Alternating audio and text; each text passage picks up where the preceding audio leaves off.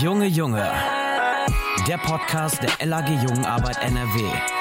Mit vielfältigen Themen und Perspektiven rund um die Jungenarbeit.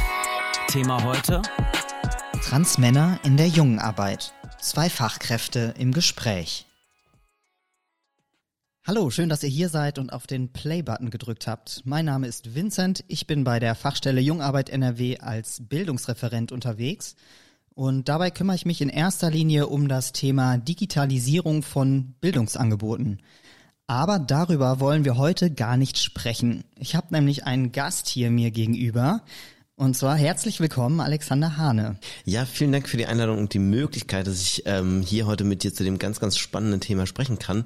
Ähm, ich bin Alexander Hane, ich nutze das Pronomen er und ähm, so aktuell lebe ich überwiegend in Hamburg und ein kleines bisschen in Berlin auch und habe so meinen äh, Schwerpunkt in der Arbeit eigentlich in der sexuellen Bildung, ähm, arbeite da ganz, ganz viel mit Erwachsenen und auch viel mit ähm, viel mit Männern, mit Workshops und so weiter und mache aber auch Einzelbegleitungen und ganz viel auch äh, trans- und nicht-binäre Menschen, mit denen ich da arbeite. Und ähm, ich begleite Menschen in ihrem sexuellen Lernen und nutze da auch körperliche Ebenen zu, ähm, Berührung und Wahrnehmen und, und wie ist es mit Nähe und Distanz und Bedürfnis und Grenzen.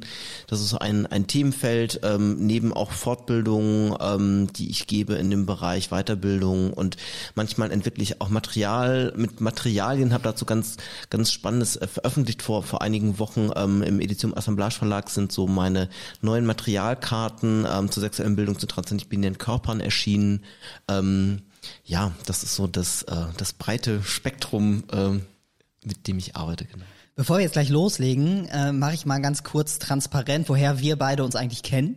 Ähm, und zwar haben wir 2020 ein Interview gemacht zum Thema Körperarbeit mit Jungen für das E-Learning, was ich eben begleite. Und dabei haben wir dann festgestellt, dass wir außer einem Background in Jungenarbeit und einer, zumindest bis vor kurzem, ähnlichen Frisur noch was anderes gemeinsam haben.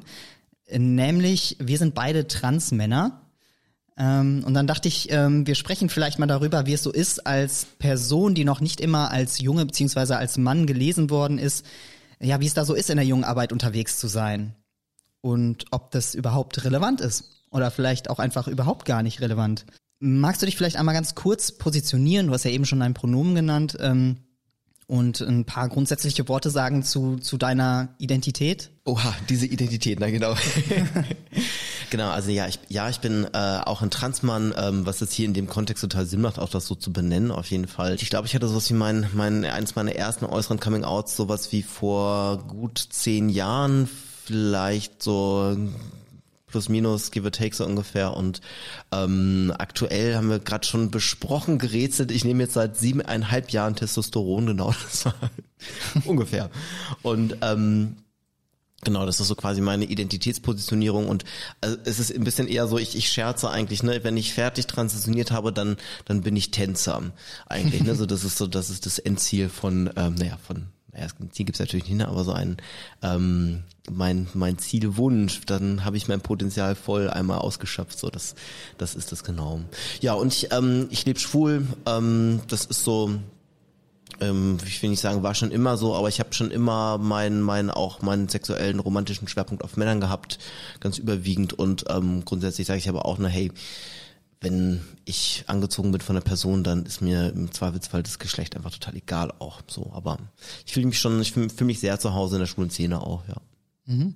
Ja, das finde ich, find ich ganz interessant. Ich würde das genauso unterschreiben für mich, dass ich sage, ja, wenn dann halt ne, eine Person da ist, zu der ich mich hingezogen fühle. Konkret bin ich aber ähm, in einer Hetero-Beziehung, in einer langjährigen ähm, mit meiner Freundin und haben einen kleinen Hund. Ähm, So süß.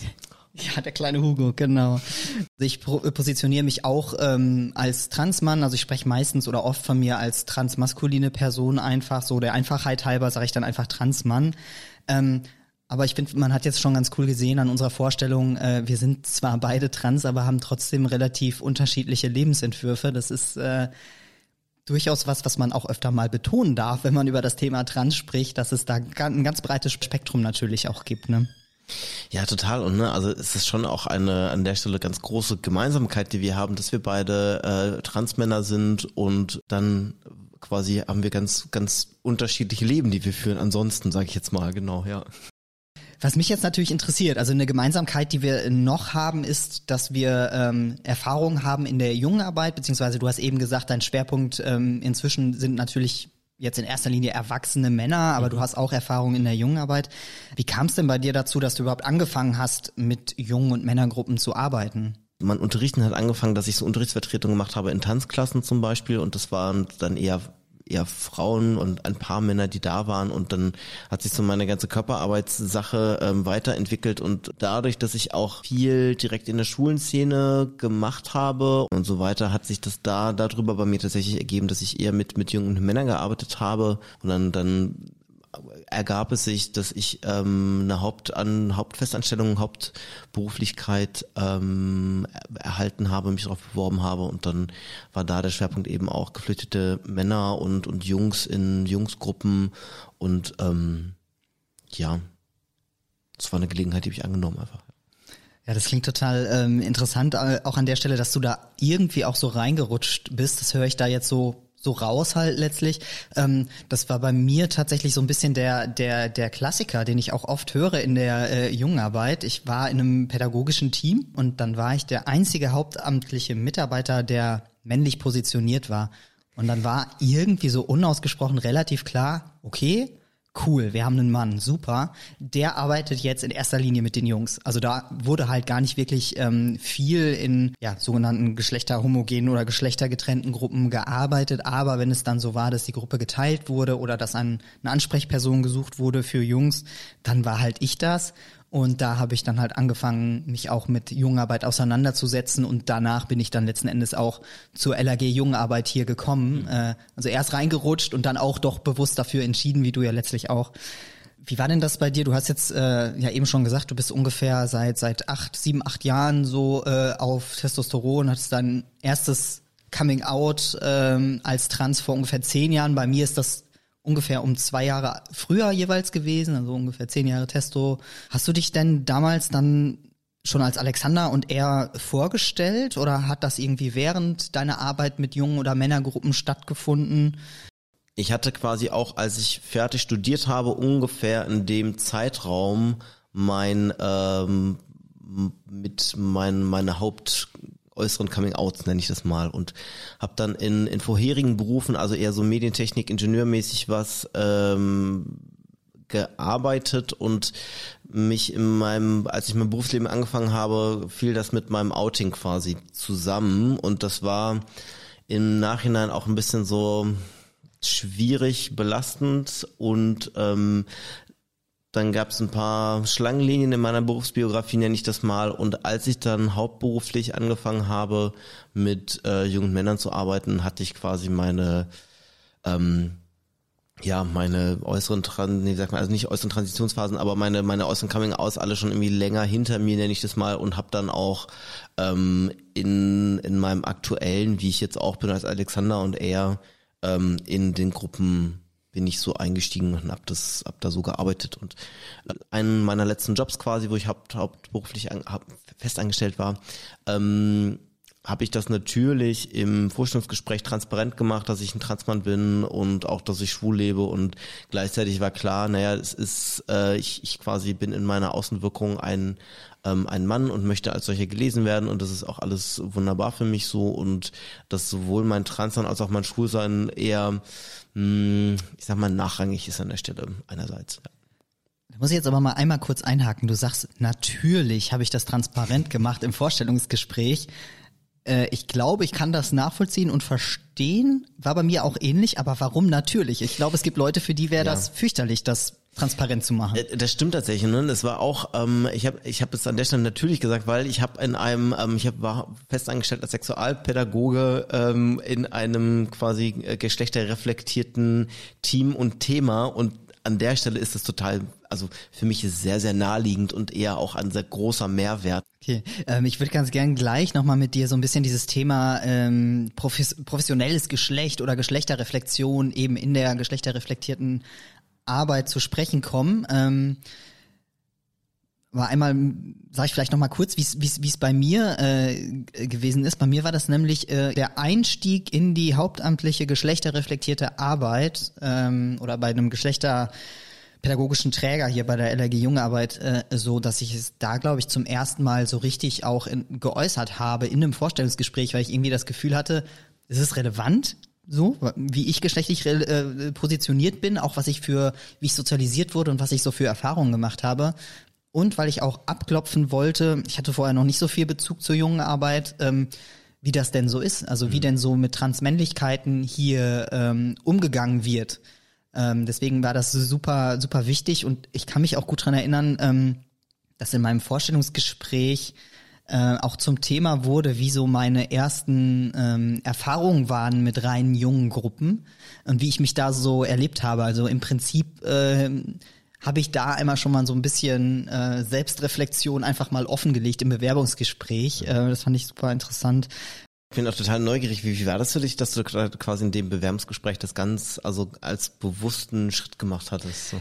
Naja, also ich hatte sowieso so eine Idee, dass das vielleicht mindestens eine Person, die dann dort mir gegenüber saß oder tatsächlich saß die Person neben mir, äh, das vielleicht eh auf dem Schirm hatte, weil ich relativ am Anfang meiner Transition mal bei einer Veranstaltung war und äh, deswegen hatte ich eh schon so im Kopf, naja, der wird's wohl wissen, der wird das jetzt sicherlich nicht fragen, mhm. aber dachte irgendwie, ja, okay, dann kann ich es halt auch irgendwie transparent machen. Und ganz ehrlich gesagt, ich möchte auch nicht bei einem geschlechterpädagogischen Träger arbeiten, äh, wenn der irgendwie grundsätzlich andere äh, Auffassungen zum Thema Geschlecht hat als ich. So voll, ja, ja, definitiv. Genau. Und ich war mir vorher relativ sicher, dass das nicht der Fall sein würde, aber es so offensiv anzugehen war natürlich schon irgendwie ganz, ganz, ganz cool und ganz hilfreich. Und ich fand super schön, dass sie dann auch so ähm, eingestiegen sind auf das, was ich so erzählt habe. Also ich habe zum Beispiel erzählt von einem Medienprojekt mit jungen ähm, Straftätern, ähm, die in der JVA eben saßen und wir kamen dann und haben eben ein Medienprojekt gemacht mit denen. Ähm, und da habe ich ganz klar im Vorfeld für mich so überlegt, ja, äh, wie komme ich denn da wohl so rüber? Also bin ich männlich genug? Wirke ich männlich genug? Bin ich zu, zu soft? Oder weiß ich nicht, was kann ich anziehen, damit man vielleicht meine Tattoos sieht? Weil Tattoos sind ja irgendwie cool und damit mhm. kann ich irgendwas performen und zeigen. Und heute packe ich mir da an den Kopf. Aber das sind halt Gedanken, die habe ich mir dann damals gemacht. Wie denn so die, ne, auch zuschreibend von mir, diese harten Kerle mhm. im Knast wohl auf mich reagieren würden. Und habe dann relativ schnell festgestellt, äh, ich mache einfach so mein Ding und die werden dann schon auf mich reagieren. Ähm, und genauso ist es halt auch gekommen. Ne? Ich habe mich halt einfach in dem Moment nicht äh, verstellt und war einfach so, wie ich war und habe gewisse Dinge dann halt auch einfach nicht mitgemacht, also solche Frotzeleien dann so unter Männern, ne, wie, wie man das vielleicht manchmal so kennt.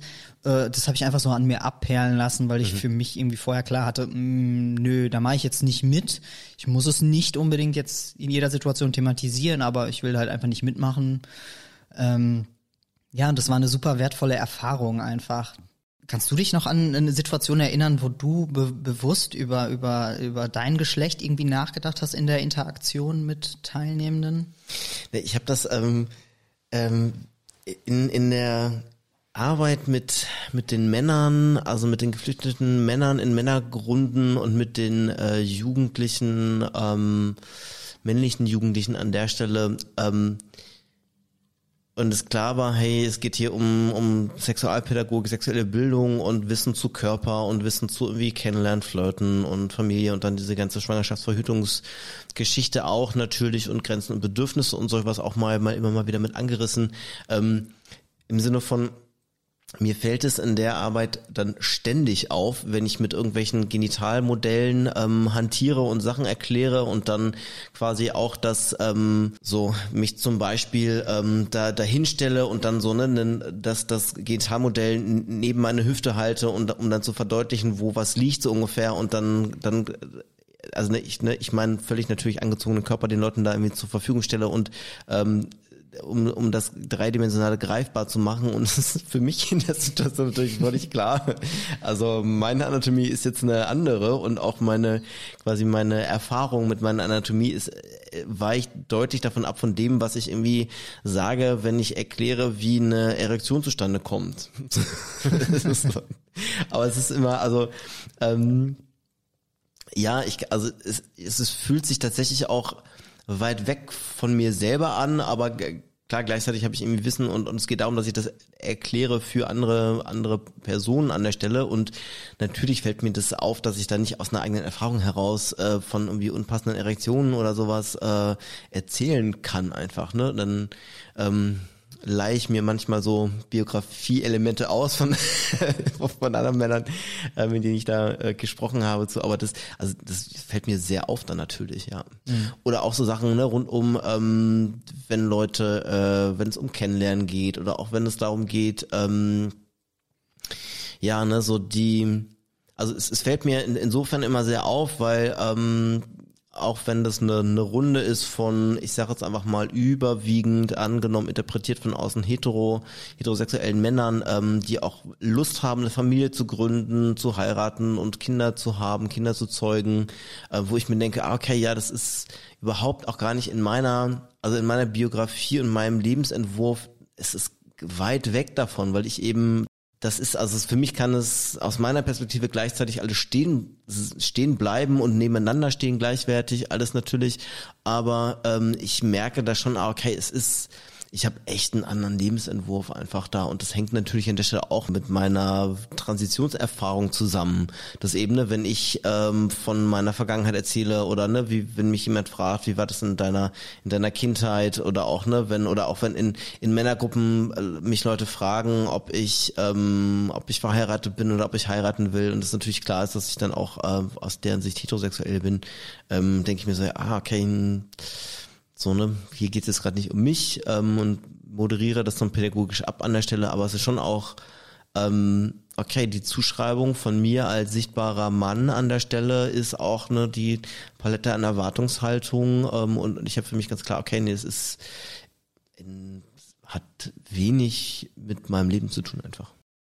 Du hast jetzt ja gerade also mindestens zwei Strategien genannt, wie man halt damit umgehen kann ähm, nämlich einmal ähm, Biografie-Teile äh, sich leihen von anderen Personen und ja. daraus erzählen. Also ich nehme an, halt eher im Kontext auch mit, mit Jungs und Jüngeren und dann in der äh, Erwachsenenbildung äh, das pädagogische wegmoderieren. Ähm, sind das so, so Taktiken, die du dann, äh, dann öfter ähm, oder regelmäßig dann ähm, machst? Oder gibt es auch Situationen, wo du ähm, halt out bist als Transmann oder also wo du, wo du deine eigenen biografischen Erfahrungen dann selber ähm, ja auch zum Thema machst. Wenn es Fragen rund um Trans gibt oder um ähm, manchmal auch Intergeschlechtlichkeit oder so, dann würde ich sagen, die Art, wie ich das beantworte und auch mit welcher, mit welchen mit welcher Haltung und, und wie differenziert und runtergebrochen ich darüber sprechen kann, würde ich sagen, es ist erkennbar, dass ich mich ziemlich gut mit dem Thema auskenne und auch das geschulte Auge würde erkennen, dass es dann auch mit meiner eigenen Haltung und meinem eigenen Biografie auch zu tun hat, bin ich mir ziemlich sicher, ehrlich gesagt. Ähm, und trotzdem geht es ja in der Situation nicht um mich. Und das ist an der Stelle, wenn ich quasi auch eine, also eine, in Anführungszeichen pädagogisch mit Erwachsenen arbeite und es eben ich deren, äh, deren Lernprozess rahme und begleite, äh, dann ist es klar, dass es einfach nicht um mich, mich geht. Und wenn mein eigenes Thema, mein Transsein an der Stelle das so also würde dann sehr viel Raum einnehmen in der Besprechung des Ganzen und das ist einfach nicht, also das ist nicht mein Auftrag an der Stelle wenn klar ist, es geht um gerade um eine Fortbildung, auch wo ich dann zu geschlechtlicher Vielfalt äh, fortbilde oder konkreter zu ähm, HIV-STI-Prävention oder sexuelle Gesundheit, da macht es für mich total Sinn und es ist sehr, sehr stimmig direkt auch mich da geschlechtlich nochmal äh, zu positionieren als Transmann. Gleichzeitig bin ich dann nicht als private Transperson. Das ist auch ganz, ganz wichtig. Und auch, dass natürlich meine Haltung da, ähm, ich einen Bias habe, weil ich auf Seiten der Trans und ich bin der Person bin, logischerweise. Ähm, und, und gleichzeitig bin ich beruflich da und stelle Teile meiner persönlichen und nicht privaten Biografie da zur Verfügung und bin auch Projektionsfläche und es kann wirklich ne, hab da einen ganz klaren Auftrag, ähm, Fragen zu beantworten und sowas und da, da macht es total Sinn, ja oder wenn ich ein, ein sexuelles Bildungsangebot für andere trans- und nicht-binäre Menschen mache und zu einer Gesprächsrunde einleite zu Coming Out und Flirten, ähm, natürlich positioniere ich mich da als trans, weil ne, das ist auch mit eine, eine Begründung oder auch vielleicht auch rechtfertigen, warum, warum ich das mache. Das finde ich total wichtig. Hm. Wenn ich dir jetzt so zuhöre, äh, habe ich so ein bisschen den Eindruck, als würdest du dir da oder hättest du dir da schon mal viele Gedanken zugemacht und als würdest du das auch äh, irgendwie sehr sehr reflektiert alles tun. Das überrascht mich jetzt nicht so nicht so ganz, weil ich kenne das natürlich aus meiner Arbeit, auch wenn sie ganz anders aussieht als deine halt auch, dass ich mich halt frage, okay, äh, bin ich out? Muss ich out sein? Soll, sollte ich out sein? In welchem Kontext ergibt es Sinn, dass die meine Positionierung irgendwie offen zu legen? Mhm. Und äh, an dieser Stelle, also das das finde ich total irgendwie auch äh, richtig so und super so ist es so, dass ich zwar als Transperson hier arbeite bei der LAG Jungarbeit NRW, aber das und ähm, mein, mein Team weiß das auch. Man kann das auch wissen, wenn man mich googelt, wenn man diesen Podcast hört, wird man es auch wissen, aber es ist nichts, was ich jetzt irgendwo groß äh, draufschreibe. Und was ich richtig cool fand, ähm, ist eigentlich, dass hier niemand im Team sagt, okay, Du bist trans, also alle Themen, die mit trans zu tun haben oder geschlechtlicher Vielfalt, musst du jetzt bitte bearbeiten. Oder ähm, da bin ich sehr froh, dass das hier nicht passiert. Das passiert ja an mancher Orts dann irgendwie schon, dass das auch so nach vorne gestellt wird. Hey, das ist total toll, dass du es nicht der Transbeauftragte hier ja. im Laden bist, einfach, ne? Voll gut. Und die Idee, dass wir uns hier unterhalten zu dem Thema, die war, das war tatsächlich auch meine Idee und ich habe dich dann gefragt, ob du ja. darauf Bock hast. Ähm, genau, weil ich das Thema natürlich auch äh, wichtig finde und gerade wenn wir über das Thema das eigene äh, Geschlecht in der pädagogischen äh, Arbeit irgendwie ähm, sprechen, weil ähm, es ist ja nicht nur so, als würde es für Transpersonen eine Rolle spielen, wie man sein Geschlecht performt und so weiter. Also wir mhm. haben ja immer unser eigenes Geschlecht und werden aber auch immer gelesen als irgendwie jemand, der ein Geschlecht hat und mhm. das auf diese oder jene Weise irgendwie ähm, ja auch ähm, transportiert. Mir geht das manchmal so, dass ich das Gefühl habe, also so in, in, in Settings mit äh, Cis-Männern, jetzt gar nicht so sehr mit, mit, mit äh, Jungs, aber mit erwachsenen Männern, dass ich so das Gefühl habe, manchmal, ich wäre jetzt irgendwie so, ein so, so ein Eindringling, in Anführungsstrichen, weil ich mich frage, was wäre eigentlich, wenn die wüssten, mit wem sie es ja eigentlich zu tun haben, weil das ist manchmal irgendwie so ganz klar, es gibt so Settings. äh, da ist klar, dass äh, es geht hier darum, dass ähm, männliche Fachkräfte untereinander sich irgendwie unterhalten und sie empfinden das schon fast als einen sicheren Rahmen, wo keine Frauen dabei sind. Mhm. Gut, ich bin jetzt keine Frau, mhm. ich habe aber andere Erfahrungen gemacht als sie und habe auch andere körperliche Voraussetzungen als sie und das ist, glaube ich, schon noch was, was für manche dann doch durchaus eine sehr große Rolle spielt, um zu legitimieren, wer jetzt welches Geschlecht hat und wer nicht. Es ist schon so, dass ich dann in so reinen Männerrollen äh, Runden öfter mal bei mir bin und bei meiner eigenen Positioniertheit als bei den anderen. Also, mhm. kennst du kennst du solche Überlegungen auch? Ich kann das total nachvollziehen auf jeden Fall. Dass gerade wenn es eine, eine Gruppe ist, wo ich jetzt auch nicht weiß, wie also ne wie wenn es, wenn ich die neu kennenlerne, eine Männergruppe und wenn es in einem beruflichen Kontext ist, auch so, weiß ich natürlich auch nicht, ne, was, wie ist deren Haltung, was äh, bringen die an, an Infos überhaupt schon mit zu ähm, zum Thema Trans oder zur geschlechtlicher Vielfalt und ähm, zu welchem Thema sind wir hier gerade zusammen und macht es auch auch Sinn und passt es, dass ich dann von mir erzähle? Ich bin rela relativ viel out, weil ich auch zu dem Thema viel arbeite und das so ein bisschen, also das für mich etwas ist, was, wo meine eigene Positionierung eine Rolle spielt, nenne ich das mal. Und wenn mich eine Person fragt, was ich gerade arbeite, dann antworte ich irgendwas mit, ich arbeite in der sexuellen Bildung ähm, mit Erwachsenen und habe da einen Schwerpunkt auch in der äh, mit trans- und nicht-binären Leuten oder vielfältigen Leuten und und sowas. Und dann ist es eine naheliegende Frage, zu mich zu fragen, warum ich in dem Feld arbeite zum Beispiel. Und das ist dann manchmal, ah, fragst du mich also gerade, ob ich selber trans bin? Ist das eigentlich deine Frage? Ne?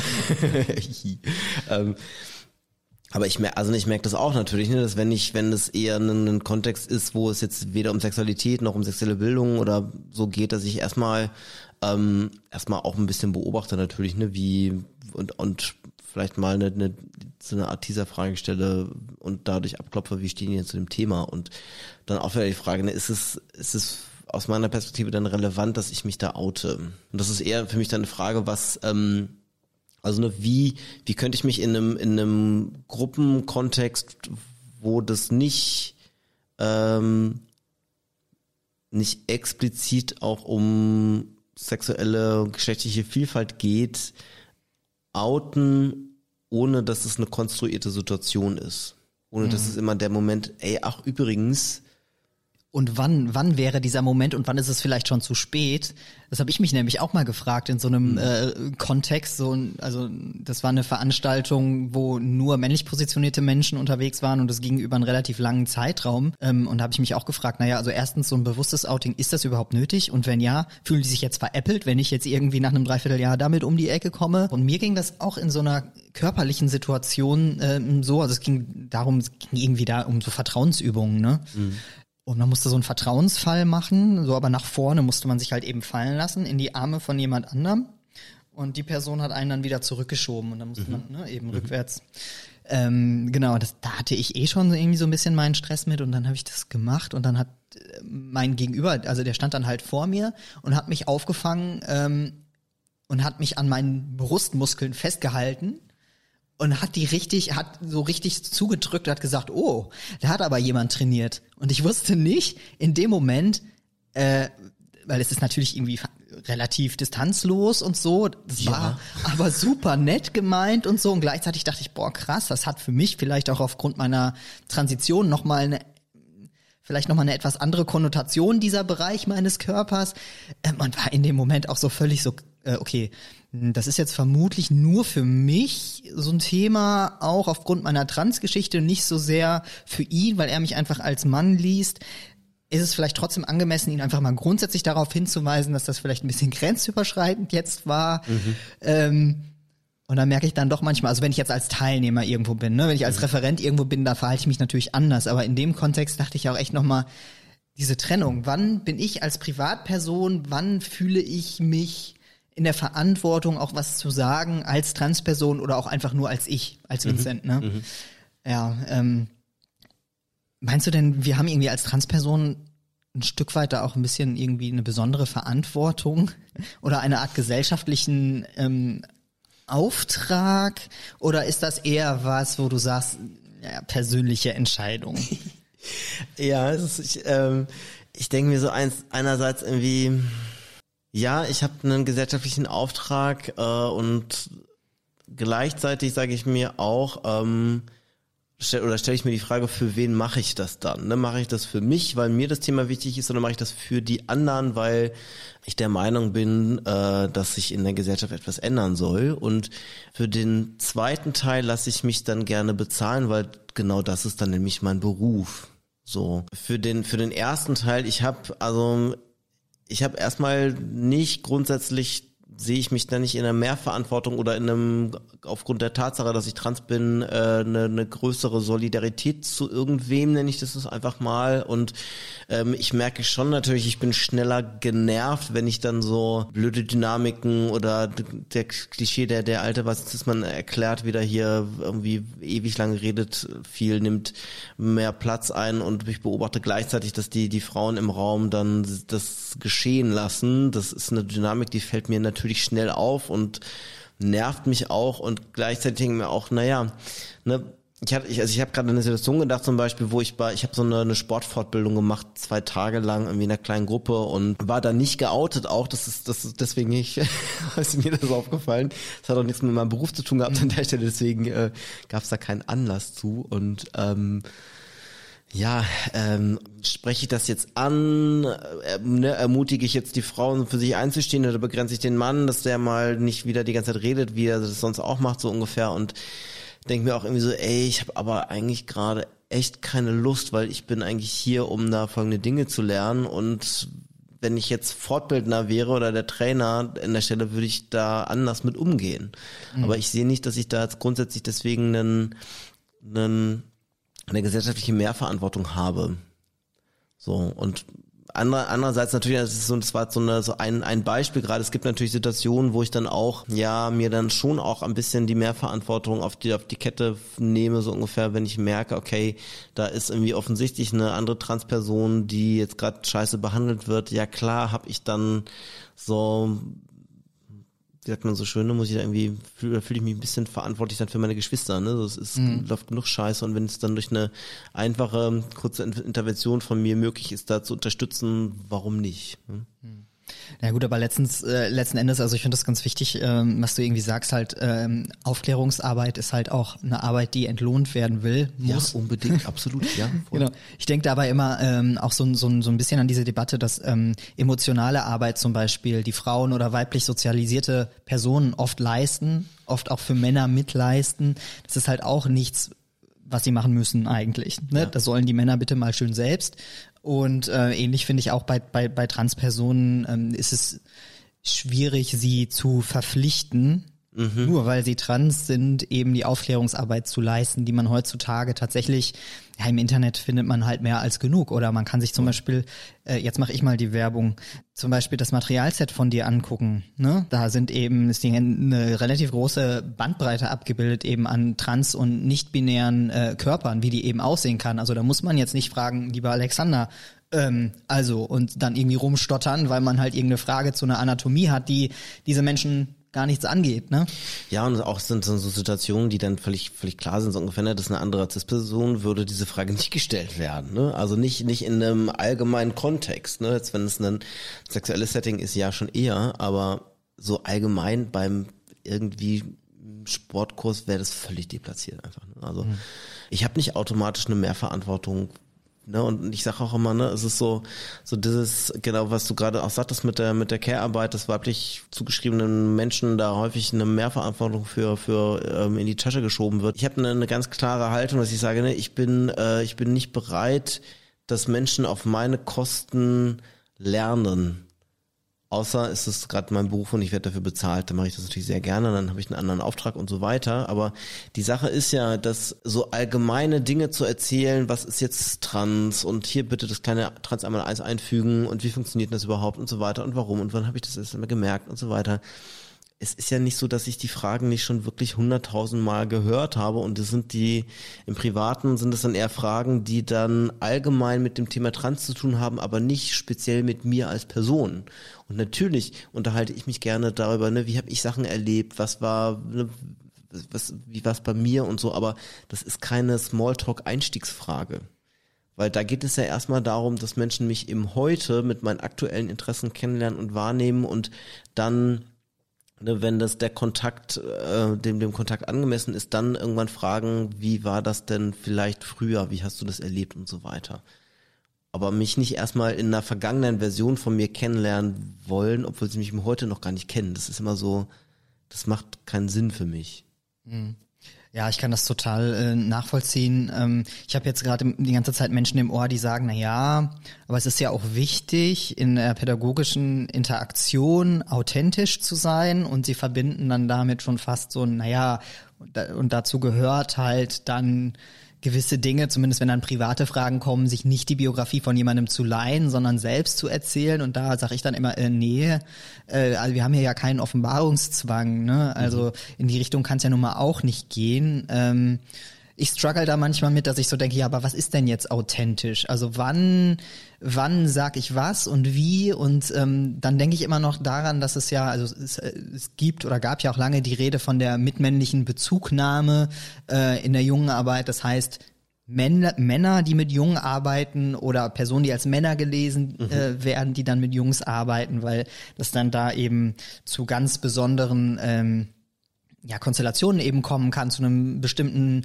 Vertrauensverhältnis oder eben einfach dieser Annahme, äh, dass man ähnliche, auch körperliche und soziale Erfahrungen eben äh, gemacht hat. Und gleichzeitig ähm, habe ich auch immer öfter gehört jetzt inzwischen, also für uns ist ja irgendwie völlig klar, äh, dass Personen aller Geschlechter mit Jungs arbeiten können, auch sehr gut mit Jungs arbeiten können. Ja, total. Äh, genau.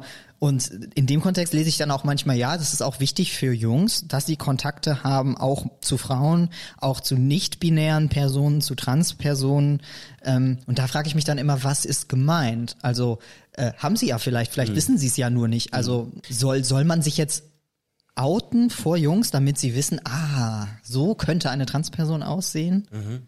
Ja, oder auch, also ne, dann lernen sie vielleicht mich als Einzelperson kennen und dann ist es wichtig, dann keine Schlüsse dazu zu ziehen, dass andere Transpersonen auch sind, wie wir auch, äh, ne, als, wir das Gespräch angef angefangen haben, war auch so, ja, das ist eine, eine Gemeinsamkeit, dass ja. wir beide Transpersonen sind und, und ab da geht es einfach, fächert es sich sehr auf. Es ist genauso wie, ne, welche, quasi, ne, welche Männerrolle sollen die Jungs dann kennenlernen, welche Frauenrolle und welche, welche Art von Frau ähm, sollen sie kennenlernen, weil es da auch da ganz, ganz, ganz viele Interpretationen und Biografien gibt und da da eben so eine, einen, einen Vielfaltsbezug an der Stelle oder ne, die viele verschiedene Frauen, viele verschiedene Männer und auch nicht-binäre Menschen und so weiter, die die äh, die Jungs und die jungen Männer äh, kennenlernen könnten und sollten. Das wäre, das wäre nicht wichtig, ne? Und äh, weil, was du sagst, ist, ich denke auch mal so, ah, okay, ne, ah ja, ne, wir kennen ja Männlichkeitsanforderungen und gesellschaftliche Normalitätsansprüche und solche Sachen. Und dann ist genau die Frage, ja, welchen Mann, welche Frau sollen sie denn kennenlernen und sich mit dem identifizieren?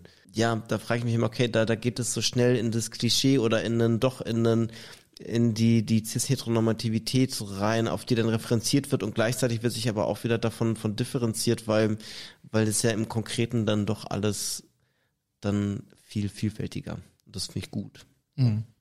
Ja, das finde ich auch super, aber ähm, was noch so ein bisschen dahinter steckt, ist auch die Frage, ähm, inwiefern setze ich denn mein eigenes äh, Geschlecht, wie auch immer ich das definiere, als Instrument ein, also mein Geschlecht, also auch in der der Inszenierung meines Geschlechts. Also ein Jungarbeiter, den ich sehr schätze, der äh, hat eine äh, Anekdote erzählt. Ähm, also er trägt halt ganz gerne mal Nagellack mhm. und ähm, das wurde in der jungen Gruppe dann öfter auch mal äh, aufgefasst und so und auch irgendwie drüber gesprochen, irgendwie aufgegriffen und dann gab es ein Angebot, da musste er dann gar nichts mehr dazu sagen, weil dann die anderen aus der Gruppe gesagt haben, ja, wo ist denn das Problem? Ist doch normal, ne? Und da, das ist natürlich so ein kleiner, kleiner Anker, der da auch gesetzt wurde, mhm. ähm, wo er dann auch sagt, ja, das ist auch etwas, was er teilweise sehr bewusst einsetzt. Ja. Würdest du sagen, dass du Teile deines, deines Geschlechts oder deiner generellen Performance irgendwie auch dann bewusst einsetzt? Ja, so das Stichwort, wer, wer bin ich denn als authentische Person so ungefähr? Ja. Und was ist authentisch? Das ist eine ganz, also extrem spannende Frage. Ne? Und ich würde sagen, oder wenn ich mich auch selber beschreibe, ich habe gern, gerne so eine Mischung aus so Sensibilität und Stärke. Das ist etwas, was äh, ich auch mit mir verbinde und auch mit meiner, ich nenne es mal global, meiner Körperlichkeit verbinde. Und ja, ne, ob das jetzt als authentisch rüberkommt oder nicht, das, das weiß ich gar nicht. Sondern ich überlege natürlich schon, wie inszeniere ich mich wenn ich mit einer Jungsgruppe arbeite, kriege ich direkt mehr Ansehen zugeschrieben, wenn ich davon erzähle, ich mache Kickboxen und Mixed Martial Arts so ungefähr. Und ich mache aber schon viel länger Ballett auch. Und ne, was erzähle ich davon natürlich, ne? Und das ist ähm, das ist sehr, sehr spannend. Das erlebe ich aber auch, wenn ich mit erwachsenen Männern in Gruppen unterwegs bin, dass, ne, die haben meistens eher mehr Kampfsporterfahrung als Tanzerfahrung, ähm, so auch Klischee natürlich. Ähm, und dann, ich, also mich, ich interessiere mich einfach viel mehr für Tanzen und ich mag auch Kickboxen mega gerne, aber es ist mehr so ein, so am Rande für mich, sage ich mal. Und dann unterhalten die sich aber die ganze Zeit über Kickboxen und ich will mich die ganze Zeit über Tanzen halten, weil es viel, viel spannender so. da gibt's dann andere Andockpunkte, würde ich sagen. Und, und ne, das ist so die, die Frage, ne, wovon soll ich sagen, ne, was ist mein, mein authentisches selbst dabei ist so eben die, die Mischung und die Gleichzeitigkeit von, von vielen Sachen, die sich vielleicht äh, auf den ersten Blick widersprechen oder, oder erstmal so ein ganz, ja, weiß nicht, breites Bild von mir aufspannen oder so, aber das ist, das bin alles ich.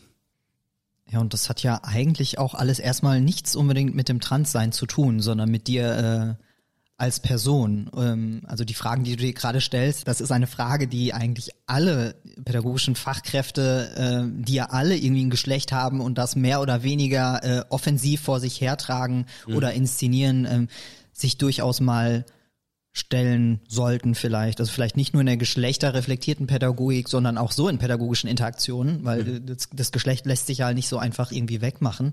Finde ich sehr spannend, dass du das erzählst. Ich fühlte mich gerade auch so ein bisschen ertappt und habe nochmal zurückgedacht an so ein paar Situationen mit Jungs, wo ich so dachte, okay, habe ich jetzt irgendwie etwas von mir erzählt, weil ich wollte, weil ich mir Respekt verschaffen wollte? So ein bisschen wie dieses Thema eben, was ich vorhin erzählt habe mit dem Knast und den, mhm. den, den Tattoos, ne? Mhm. Diese Überlegung. Also da war das halt auch etwas, etwas was ich bewusst gemacht habe und was ich reflektiert habe und auch darauf zurückzuführen konnte, dass ich eben gewisse Zuschreibungen irgendwie halt selber auch habe äh, oder vornehme. Aber klar, natürlich finde ich, ist es wichtig auch zu reflektieren, ähm, auch zu welchen Jungs innerhalb einer Gruppe suche ich Kontakt? Von wem will ich irgendwie auch anerkannt werden? Ich glaube, das ist eine Frage, die ist ein bisschen unbequem, glaube ich, weil das vielleicht manchmal auch damit verbunden ist, okay, vielleicht war ich selber als Heranwachsender eher irgendwie uncool und möchte jetzt gerne Respekt auch von den coolen Jungs haben und so. Mhm. Das sind natürlich unbequeme Fragen, aber ich finde, das ist ein super wichtigen Teil von äh, Professionalität, sich denen halt selber auch zu stellen und sich damit auch auseinanderzusetzen.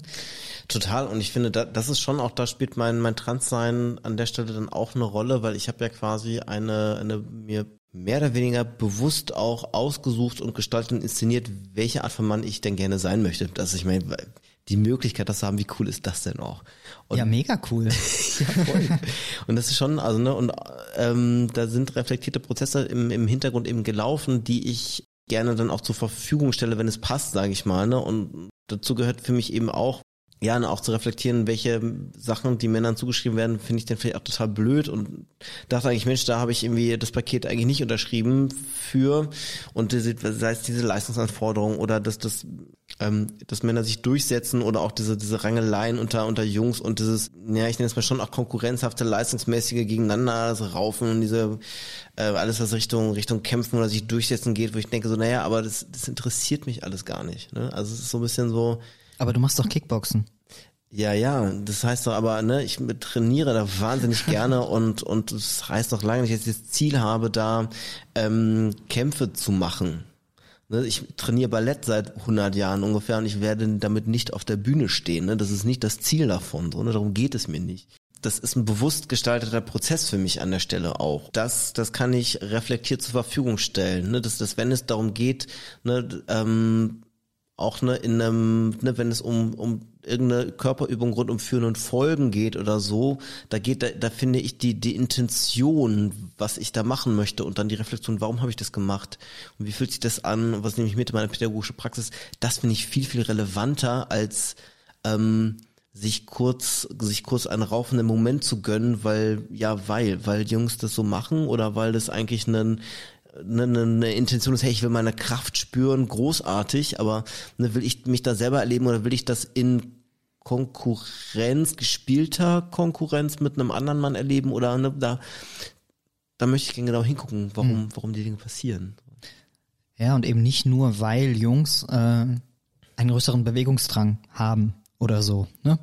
Ja, und ich meine, wenn, wenn ich mir auch denke, ähm, ne, ich klar, ich bin bin so komme aus der aus der körperwahrnehmenden äh, Somatik und Körperarbeit und Bodywork und so und ähm, ne, ich kann nichts mit Fußball Spielen oder Gucken anfangen und gleichzeitig, wenn eine Jungsgruppe das machen will, ähm, bitte, aber da ist ja die Frage, wie ist das Ganze auch da gerahmt? Und, ne, da, da kommt es eben drauf an, ob das schon, ähm, ne, gibt es Momente, wo die dann äh, sich erleben können, wie sie dann außer Atem sind oder auch, ne, ähm, gibt es ein emotionales Reinkommen und Rauskommen und Runterkommen von dem, von der ganzen Situation und sich darin erleben können und, und einen gemeinsamen Moment zu haben und nicht den gemeinsamen Moment über das schon irgendwie, ja, spielerisch leistungsorientierte mit Tore schießen oder so. Ich finde das total spannend, jetzt, dass du die, ähm, diese Geschichte, also auch, auch mit der Körperarbeit erzählst, weil das ist tatsächlich, also jetzt bin ich ganz privat unter, unterwegs als äh, transmaskuline Person, sage ich jetzt mal. Ähm, und ich habe am eigenen Leib halt auch erlebt, wie es eben ist, nun mal ne, die Männlichkeitsanforderungen ähm, erfüllen zu sollen und teilweise auch erfüllen zu wollen, um sozusagen dazu zu gehören. Und ich mache super gerne Sport, halt vor allem Kraftsport. Ähm, super Sache, ja. Vielleicht auch, oder weil ich so ein eher kleines, schmales, schmächtiges Männlein bin, so, ähm, dass ich dann denke, ich muss da irgendwie was kompensieren. Aber inzwischen habe ich tatsächlich ähm, man entwickelt sich ja auch weiter und ich habe gerade zum Beispiel die Zeit dieses äh, des Lockdowns genutzt, ganz anders mal mit meinem Körper zu arbeiten und fand es auch total ähm, spannend, auch was du öfter da zum, zum Thema erzählst. Ja, also ne, worum geht's eigentlich? Warum, mhm. warum mache ich eigentlich diesen Sport? Was gibt mir das? Geht es um Leistung mhm. ähm, oder geht es um sich selber spüren und welche anderen Bewegungsqualitäten kann ich eigentlich noch so ähm, erleben. Ja, finde ich super, super interessant und ich versuche das dann auch immer wieder in Beziehung zu bringen mit meiner eigenen Männlichkeit oder mit der Frage, was an mir ist denn männlich oder empfinde ich als männlich und ähm, das geht wieder, das dockt ein bisschen an das an, was du vorhin gesagt hast ähm, zum Thema, welche Art von Männlichkeit möchte ich denn eigentlich ähm, verkörpern? Und das mhm. ist für mich auch etwas, was ich immer mal wieder, also womit ich mich immer mal wieder beschäftige. Also es ist nicht so nach dem Motto, okay, Transition und überhaupt Identität ist für mich abgehakt, sondern ne, das mhm. äh, genau, es läuft halt irgendwie immer so weiter. Und dieser Reflexionsprozess, da habe ich mich jetzt, das habe ich mir jetzt so ganz schlau als letzte Frage aufgeschrieben, ähm, ob du auch eine spezifische Qualität deshalb irgendwo im Transsein äh, siehst für geschlechterreflektierte Arbeit. Also kann es sein, dass man als Transperson, ähm, wenn man sich damit auseinandergesetzt hat, irgendwie schon besonders reflektiert ist im Bereich Geschlecht, also dass da eine, eine erste Hürde vielleicht schon genommen ist? Oder, ähm, was ich so erlebe, manchmal so Stichwort Überkompensation, gibt es nicht vielleicht dann auch Transpersonen, die dann vielleicht sehr stark versuchen, diesen Männlichkeitsanforderungen gerecht zu werden und vielleicht noch gar nicht so bereit sind, in diese Reflexion zu gehen, gehen, die es aber eigentlich bräuchte für eine pädagogische Arbeit.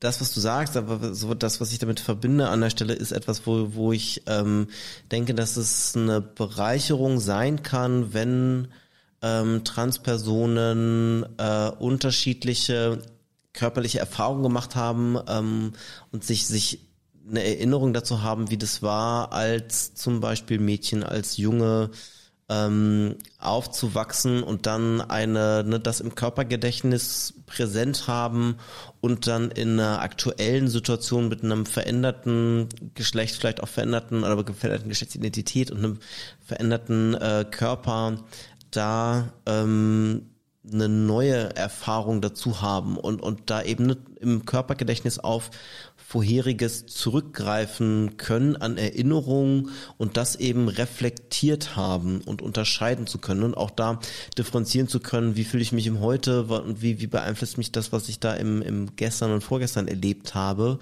Und ähm, ne, was, was, was macht das auch damit, wie ich wie ich mich heute, äh, wie heute mein, mein Gender-Ausdruck ist und wie ich performe und, und so weiter und was mir da wichtig ist. Das, ähm, das kann, wenn das reflektiert ist, etwas sein, wo ich einen breiteren Erfahrungsschatz bei Transpersonen sehe als bei Cis-Personen, was ein paar Themen angeht natürlich. Allerdings erst, wenn das ähm, wirklich reflektiert ist und wenn da die, die eigene Selbsterfahrung, ähm, die auch ein konstanter Prozess ist, aber wirklich wirklich differenziert durchgeführt wird, dann sehe ich das als totale Bereicherung an. Sag mal, mit wem habe ich jetzt hier eigentlich äh, eine gute Stunde gesprochen? War das jetzt nur der professionelle Alexander die ganze Zeit? War es ein bisschen auch der private Alexander? Genau. Ich würde an der Stelle sagen, es war tatsächlich eine, eine Mischung, eine Mischung daraus, genau, ja. Ja, cool, sehr schön. Bei mir nämlich auch. Ähm, vielen Dank äh, für das Gespräch. Ich könnte jetzt noch ewig weiter quatschen, aber ich weiß nicht, ob sich das dann noch Leute anhören mögen. Ich glaube, äh, der, äh, der eine oder die andere vielleicht schon, aber ähm, ich fahre jetzt mal unseren coolen Jingle ab. Mal gucken, ob das hier alles funktioniert mit der tollen podcast -Technik. Vielen Dank an der Stelle.